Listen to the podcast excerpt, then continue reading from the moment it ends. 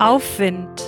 Der Podcast von Refugium und Caritas-Konferenzen im Bistum Limburg.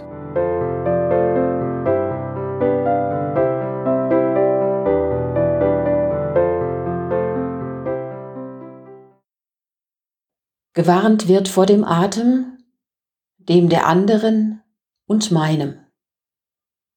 Er könnte das Virus zu mir bringen.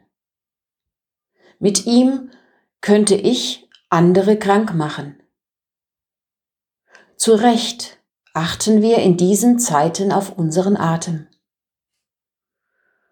Und gerade deshalb will ich mich an das Lebenszeichen erinnern, von dem die Bibel sagt, dass Gott es dem Menschen bei der Schöpfung eingehaucht hat.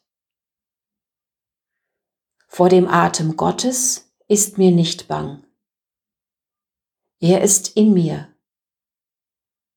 Ich spüre, wie er mich erfüllt. Er ängstigt mich nicht. Ich will ihm lauschen. Er gibt mir das Vertrauen ins Leben zurück. Der mich atmen lässt, bist du lebendiger Gott.